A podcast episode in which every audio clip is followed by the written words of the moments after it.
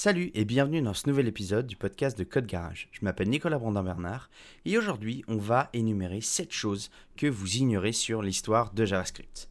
Mais avant de se lancer dans l'aventure, je vous laisse avec un petit mot de notre sponsor. Un réseau mondial de connaissances et l'engagement de vous accompagner à toutes les étapes de vos projets, de la recherche à la conception, en passant par la maintenance. Farnell, votre fournisseur de produits électroniques et industriels. Pour en savoir plus, rendez-vous sur fr.farnell.com. Alors, en 2020, on fêtait les 25 ans du langage JavaScript, qui est encore aujourd'hui le seul langage de programmation à proprement parler, tournant nativement sur tous les navigateurs web. Mais l'histoire de JavaScript a été mouvementée. Il est passé d'un langage considéré comme étant plus ou moins de seconde zone euh, vers le devant de la scène en quelques années seulement, notamment avec l'arrivée de jQuery, puis Node.js et enfin tous les frameworks modernes qu'on connaît. Mais revenons un peu en arrière pour découvrir quelques faits amusants sur ce langage qui, encore aujourd'hui, divise euh, la communauté. Première chose, c'est que JavaScript n'est pas né le 4 décembre 1995. Alors, en 1995, euh, Netscape Corporation, l'éditeur du navigateur web le plus populaire de l'époque, décide d'intégrer un langage de scripting à l'intérieur euh, de la prochaine version de leur logiciel. Donc Brendan Eich qui est embauché euh, pour créer un nouveau logiciel interprété et qui disposerait d'une syntaxe similaire à celle de Java et dont le nom de code en interne sera Mocha. En septembre 1995, la nouvelle version de Netscape sort accompagné de ce fameux nouveau langage qui est alors appelé LiveScript. Mais en réalité, trois mois plus tard, il sera renommé JavaScript, en partie pour surfer sur la vague du succès explosif de Java à l'époque, et donc il y aura un deal commercial entre l'éditeur de Java et l'éditeur de JavaScript. Fait numéro 2, Microsoft a dû faire de la rétro-ingénierie pour cloner JavaScript. Pour son navigateur fraîchement sorti Internet Explorer, Microsoft met le paquet pour essayer de concurrencer Netscape, le leader du marché de l'époque. Pour la sortie de la version 3 de son navigateur, Microsoft va tout faire pour essayer d'intégrer JavaScript à son navigateur. En août 1996 est alors dévoilé JScript, une copie conforme de JavaScript entièrement créée à partir de la rétro-ingénierie de ce dernier et dont le nom diffère uniquement dû à la volonté de Microsoft d'éviter tout risque de procès avec Sun Microsystems, l'éditeur de Java. En numéro 3, Ajax n'existait pas au lancement de JavaScript.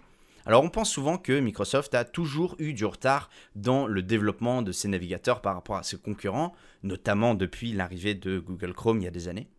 Mais dans l'histoire de JavaScript, c'est plutôt l'inverse. Microsoft a été un moteur d'innovation pour le langage et les implémentations de nouvelles fonctionnalités sont souvent apparues dans la version JScript avant d'être copiées par d'autres puis standardisées par ECMAScript.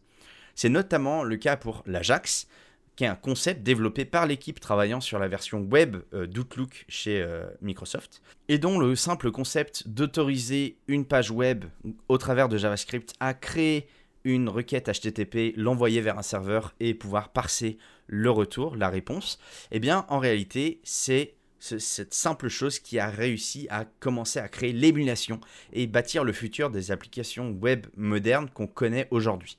Parce qu'à l'époque, euh, JavaScript est simplement utilisé pour faire des animations dans des pages, rendre un tout petit peu dynamique les formulaires, la validation, les choses comme ça, mais on n'a pas réellement de traitement d'envoi, de réception de données comme on peut l'avoir aujourd'hui. Cette fonctionnalité, elle a vu le jour dans la version 5.0 d'Internet Explorer en 1999, avant d'être standardisée en 2006 par le W3C. Donc on voit qu'il y a eu un sacré moment entre la création de JavaScript et l'arrivée de l'Ajax. Numéro 4, jQuery est toujours une des bibliothèques les plus utilisées en 2023. Si, quand on pense à jQuery, euh, on pense principalement à un dinosaure du web, en réalité, cette librairie a été un des fers de lance de JavaScript et est encore utilisée dans des millions de sites.